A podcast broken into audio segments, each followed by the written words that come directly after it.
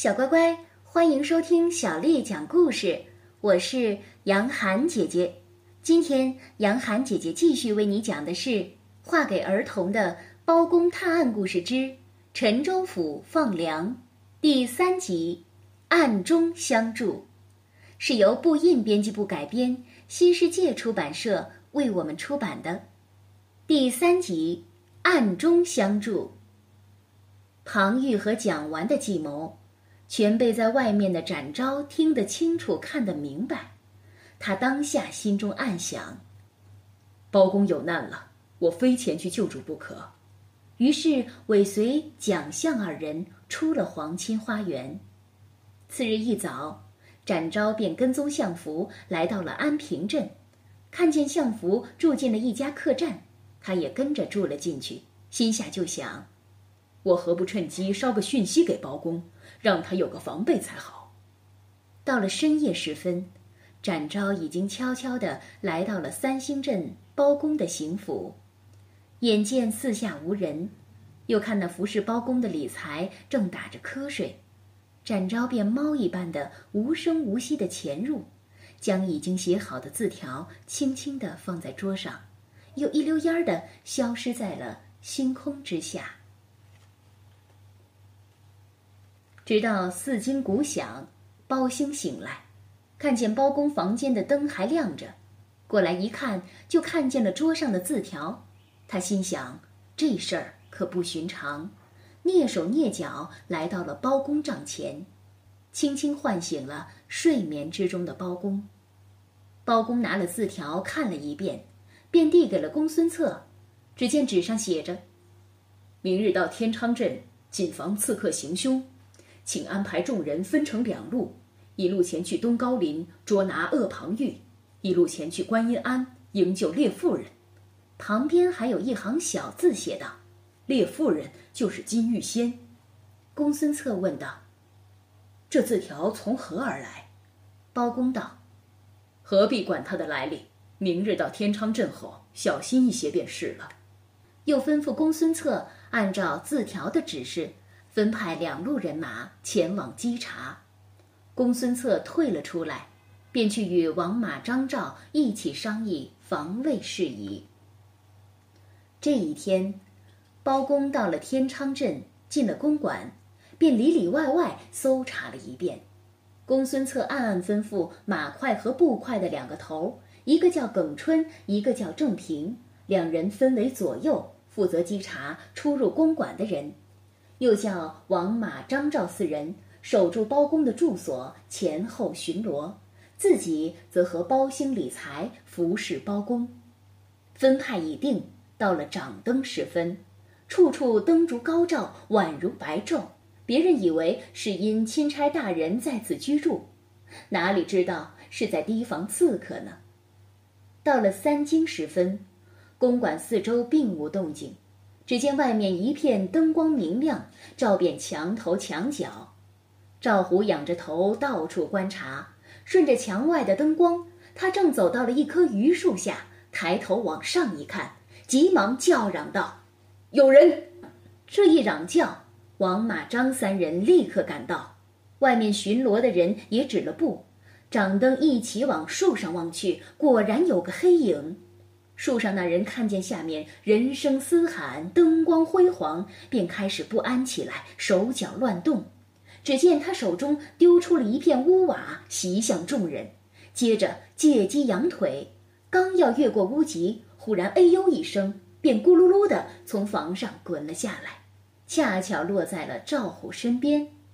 赵虎一个翻身，急忙将他按住，众人随着一拥而上，先拔出了他背上的单刀。再用绳子将他捆住，然后推推搡搡，压着他去见包公。一看见刺客，只听包公开口便说：“好一个雄壮的武士！”回头又对公孙策说：“先生，你替我帮这位武士松了绑吧。”公孙策哪会不明白包公的意思，便假装吃惊地说：“这人前来行刺，为何要放了他？”我包拯平日求财若渴，如今见到如此勇士，哪有不爱之理？况且我与这位勇士又无仇恨，他为何要来害我？他一定是受到了小人的指使。快，快些替他松绑吧。公孙策一听，转头对那人说道：“你都听见了吧？我们大人对你如此大恩，你将何以为报？”说罢，就吩咐张龙、赵虎二人替他松了绑。而王朝见他腿上中了一支袖箭，也赶紧替他拔出。那人见包公这般模样，又看见王马、张赵分立两旁，好不威武，不由得心中惭愧，暗自想到：早就听说包公为人正直，又慧眼识英雄，今日一见，果然名不虚传。小人有眼无珠，冒犯了钦差大臣，真是罪该万死啊！包公连忙说道：“壮士请起，坐下来好讲话。壮士贵姓尊名？到此何干呢？”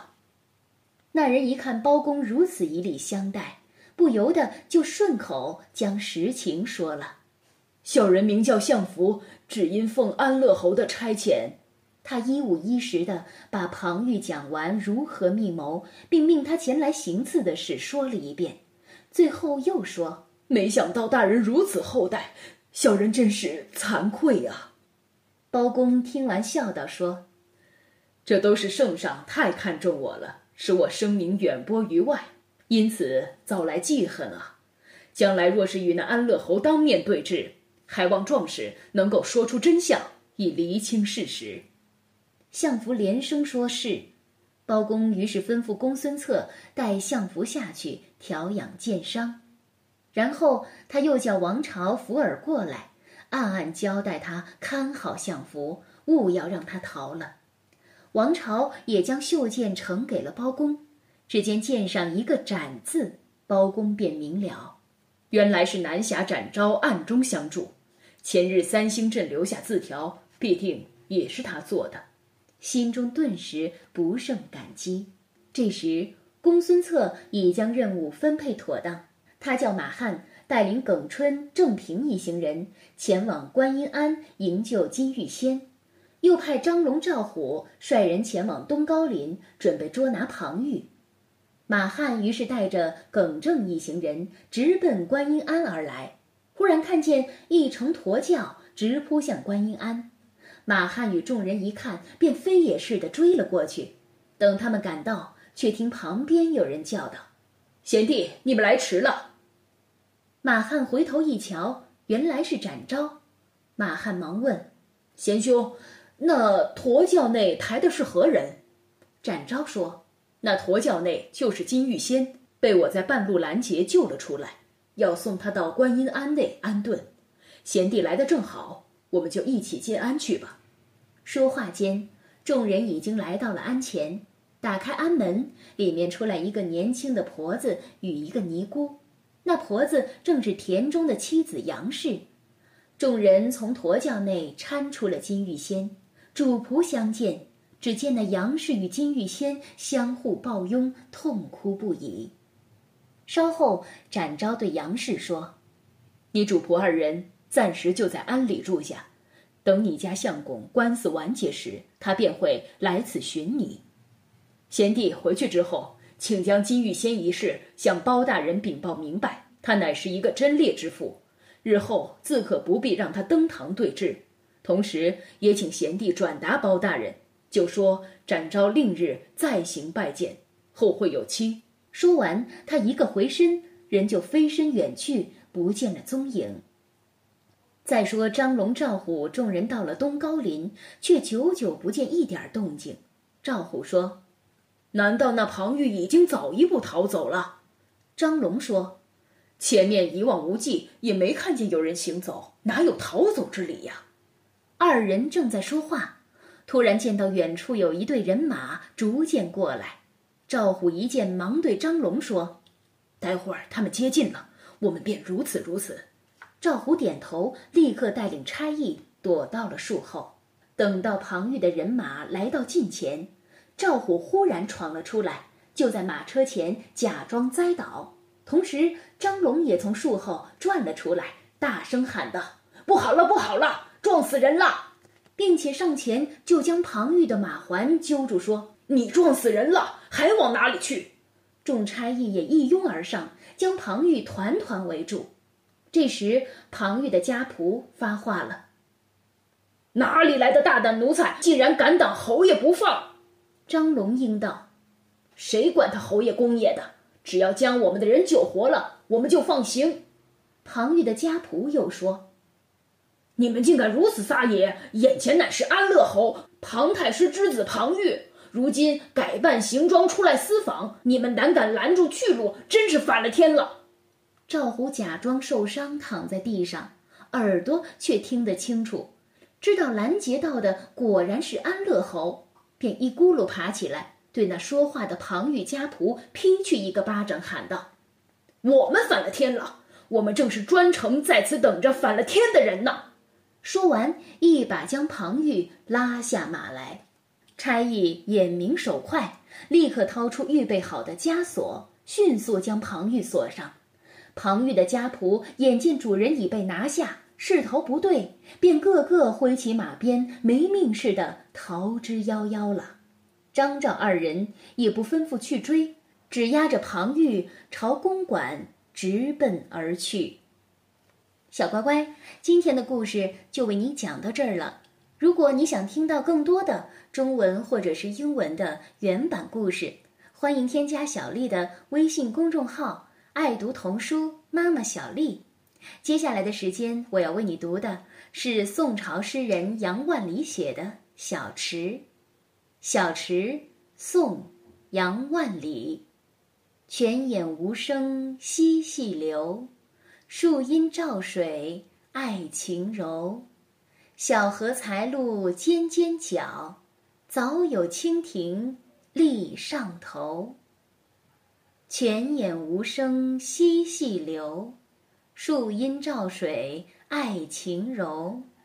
小荷才露尖尖角，早有蜻蜓立上头。泉眼无声惜细流，树阴照水爱晴柔。